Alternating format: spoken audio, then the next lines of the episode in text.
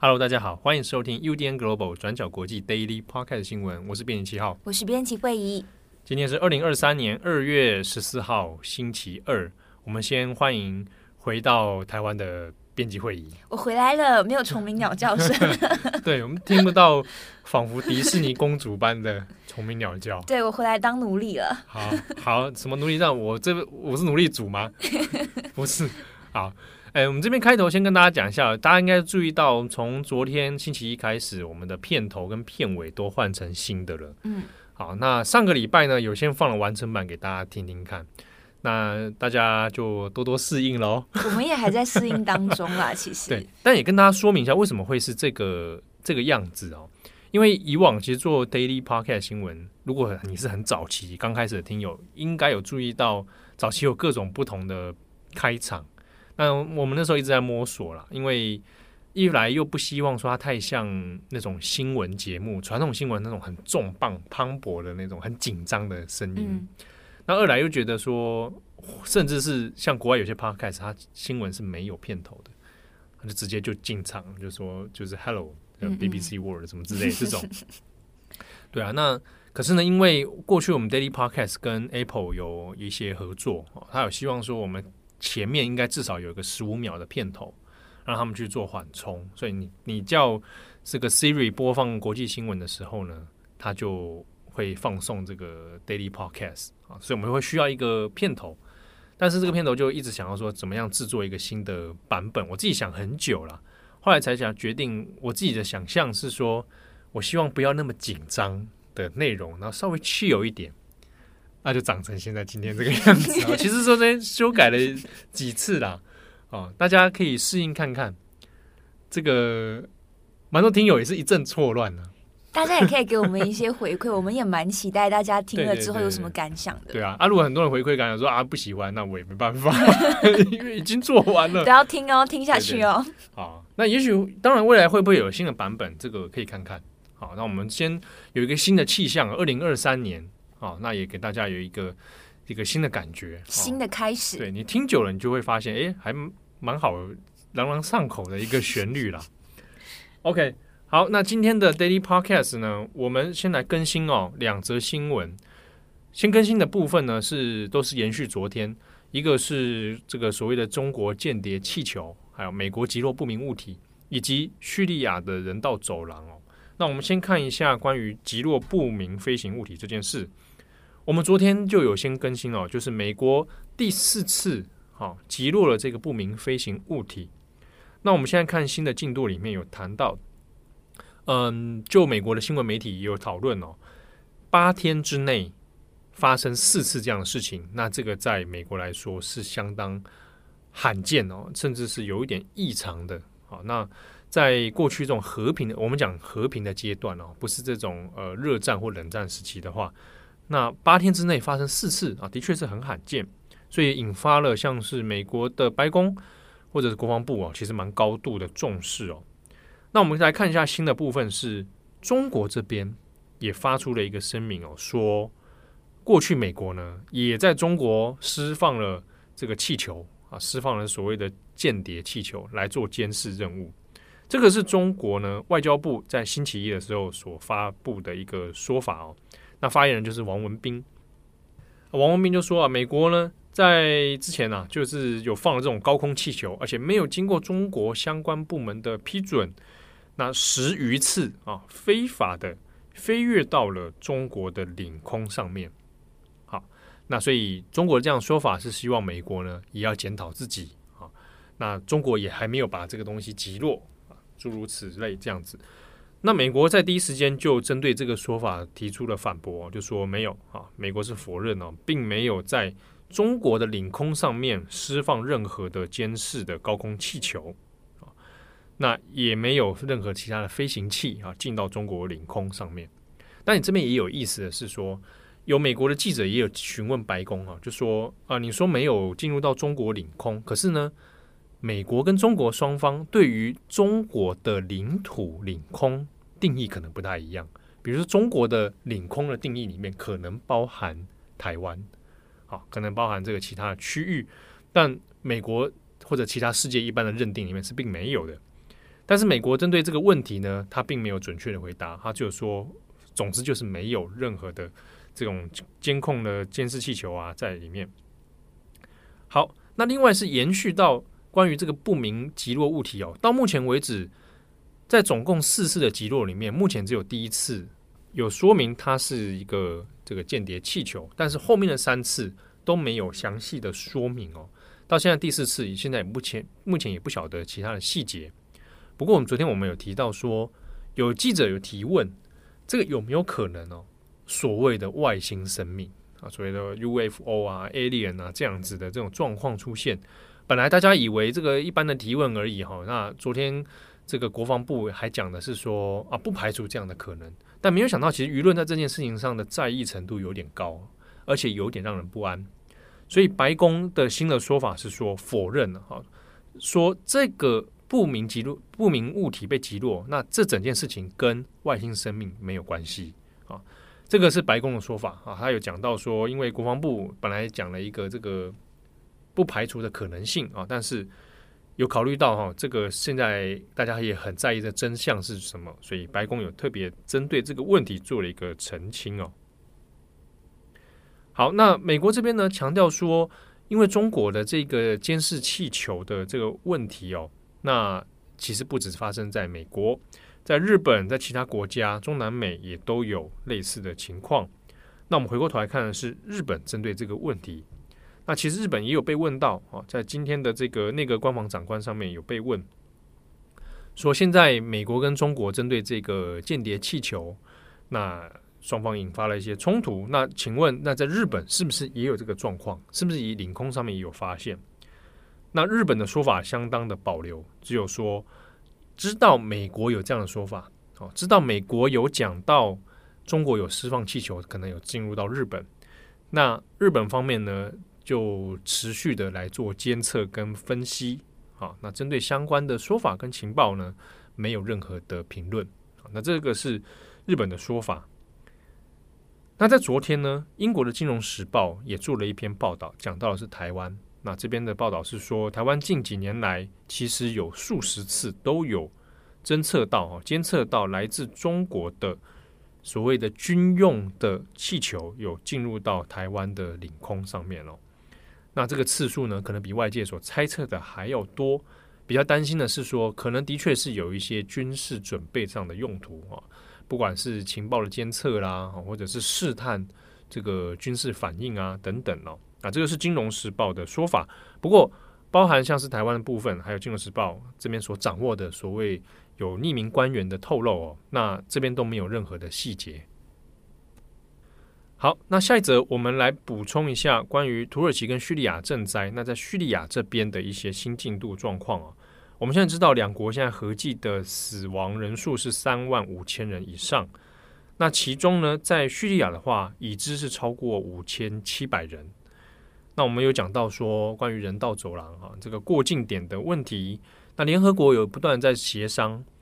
本来呢，现阶段是唯一一个哦可以使用的一个过境点。那国际的还有联合国的这种援助物资啊，透过这个过境点来送到叙利亚内部。那特别是针对这个反抗军所处的伊德利卜地区哦。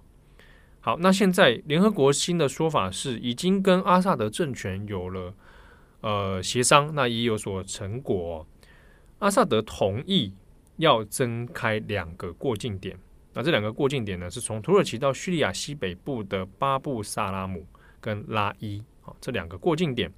那时间是为期三个月啊，所以它不是一个永久的。那为期这三个月开两个过境点，让针对于叙利亚这边的赈灾哦，它的物资、人力都能够及早的来进入哦。那叙利亚北西北部这边呢，当前的一些状况是，其实也已经有联合国还有国际救难队，已经有陆陆续续到达里面了，来展开后续的救援工作哦。那根据联合国的说法，啊，目前有八支，好八个队伍，国际救援队呢，现在已经在叙利亚地区，哈，目前在展开相关的救灾工作。那联合国也还在统整物资，那主要是针对可以赶快进入到西北部来做救援。好，那下一则新闻，我们来看一下柬埔寨。对，柬埔寨的强人总理洪森在二月十三号星期一的时候，下令关闭当地的独立媒体《民主之声》。那《民主之声》成立于二零零三年，已经是当地硕果仅存的独立媒体。那过去呢，曾经处理还有调查当地的敏感议题，像是网络诈骗、劳工还有人权议题等等。那现在他被下令关闭，也代表柬埔寨的媒体光谱呢，现在只剩下亲政府的声音。那我们整理一下事件的经过。那近期土耳其跟叙利亚就发生了地震，所以民主之声就做了一篇报道。引述了柬埔寨政府发言人的说法，指出总理洪森的接班人，也就是他自己的儿子洪马内，代替洪森签署了十万美元援助土耳其赈灾的协议。那按照宪法，洪马内目前是担任柬埔寨参谋总长兼军队副指挥官。那照理来说，他是没有权利可以签署这一项协议的，因此就有了越俎代庖之嫌。那至于洪森，他没有签署的原因，并没有给予太多的解释，那只提到洪生可能太忙了。那这篇报道在二月九号发布之后，马上就引起了洪生父子的不满。那洪生的孩子洪马内就表示，他并没有签署这个协议。那洪生也出面表示，给予土耳其的十万美元赈灾金额，协议是由他本人签署，而不是他的儿子。那接着，在二月十一号，洪森就指出，他只给民主之声七十二个小时的时间，要求民主之声公开跟政府还有他自己的儿子洪马内道歉。那结果呢，在隔一天的十二号下午，洪森又改口，把时间缩短到二十四个小时。那民主之声为此也赶紧写了一封信，那表示呢，对报道造成的争议感到遗憾，那要求洪森宽容。可是对此，洪森并不接受。他认为民主之声应该要道歉，而不是只表示遗憾。所以最后也就在十二号晚上，在自己的脸书上面发表了一个声明。他就说：“为了维护政府的尊严，我以政府的名义决定下令资讯部即日起吊销民主之声的执照。”那此外，洪森还指出，那些资助民主之声的外国政府还有机构，可以取回自己的资金，或者是转移到其他的国家。那至于呢，民主之声的记者，他就说，你们就去其他的地方找新工作。好，洪森强行关闭新闻媒体，当然是引起了争议哦。民主之声这篇报道引述的来源是政府发言人，但是报道刊登之后，政府却把矛头指向新闻媒体，并且大动作的对外宣布，甚至是下令关闭。那虽然在洪森独裁政权之下，这不是什么新鲜的事情，但速度之快，还是让记者们措手不及。那像是民主之声的记者就表示，柬埔寨在今年七月就要举行全国选举了。他们确实担心是否还可以报道选举，但他们并没有料到会因为这一起事件而被关闭。那这一切发生的这么快，那被关闭之后，悲观的也是日后可能也没有可以愿意或者是还能承担风险报道当地敏感的新闻媒体存在了。那我们看一下过去的记录哦，洪森管制柬埔寨长达三十八年的时间。那他在二零一七年的八月已经关闭了三十二家批评政府的媒体，包括当地最大的调查新闻媒体 The Cambodia Daily，以及国外媒体像是自由亚洲电台，还有美国之音等等。所以民主之声已经是当地仅存的新闻调查媒体，还敢勇于揭发政府的弊案等等。那所以外界也猜测，可能就是因为今年要举行选举了，洪森政府才会如此大动作的关闭民主之声。那借此来展示，如果其他的媒体没有跟着政府的立场还有声音，那么就会面临被关闭的下场。那今天的最后，我们也稍微补充一下柬埔寨的选举哦。那柬埔寨的选举会是在今年的七月二十八号举行。那如果没有意外，由洪森领军的执政党人民党依然是会获得压倒性的胜利。那会胜利的原因也是可以跟人民党竞争的反对党已经不多了。柬埔寨上一次的大选是在二零一八年，那当时候洪森解散当地最大的反对党救国党。那救国党的成员还有支持者是遭到政府的镇压，那许多人也因为煽动叛乱罪名而入狱。那后来救国党的部分成员就另外成立了新党烛光党，但是势力依然有限。那例如在去年的柬埔寨地方选举当中，烛光党虽然赢得的席次多过预期，但是依然还是难以跟执政党人民党抗争。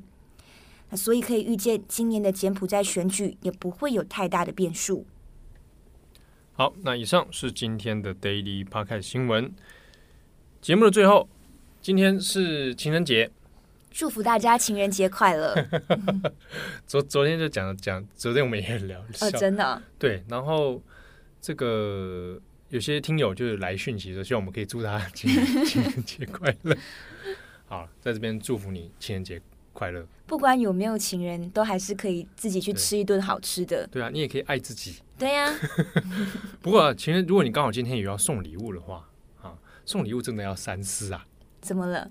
就是礼物真的不能乱送哎、欸。你原本打算要送什么？不是，我想我我以前过去人生当中有很多失败的经验，乱送礼物，送一些让人尴尬的。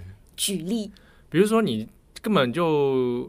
还没到那个交情没那么深，嗯，那你送人家有点有点可能超过那个价值的东西。你说刻上你的名字，没有，是刻上自己的名字。不是，比如说呃，比如说口红啦，哦哦，口红这个状态，尤其就是要看人送啊，对不对啊？以前不懂，嗯，乱送。比如说我也有朋友，他就是呃，明明也还在这个追求当中，还不是很很真的在一起啊，送人家超大的花。哦，就会吓到人。有时候他可能只是想要表达心意，欸、但是那个尺寸，我觉得有时候就是很难拿捏，不好拿捏啊。对呀、啊，不好拿捏。然后我就是个失败的过来人。难呐、啊，爱情、啊、不是说送花的不是我，送花的不是我，是他啦，各位。不是，送口红的才是我。还是失败啊？是还是失败了？啊，就是，但我觉得早早有一些这样的经验，好，然后也许对未来那个。比较有帮助。对对对对对，那也千万不要当恐怖情人，好吧？嗯，恐怖情人不是我，不是我，就是说你是此地无银三百两。我说情感的那个那个关系拿捏哦，不要说啊，因为因为这个人家不喜欢你，你就怎样？你开课啊，教大家，我才不要。编辑七号的爱情课，哪里爱情课？失败学，好不好？才不成功。哎、欸，怎么开那种成功学？我就觉得超。哦，你看那种爱情失败学，我觉得会买。啊，现在不是都很夯这种吗？然后找找前女友都来了嘛，对，一起来分享上上节目，哎，实实实力分享，自我揭露，我才不要嘞！祝福大家啊，这个有美好的一天。情情人节的部分，有、我们昨天出了一篇关于印度暴牛节哦，嗯，啊，如果你不想过情人节的话，你可以参考那个文章，哦、暴牛节啊、OK，祝福大家有美好的一天。我是编辑七号，我是编辑会议，我们下次见喽，拜拜，拜拜。转角国际 Global，转角国际新闻。Global Podcast 新闻。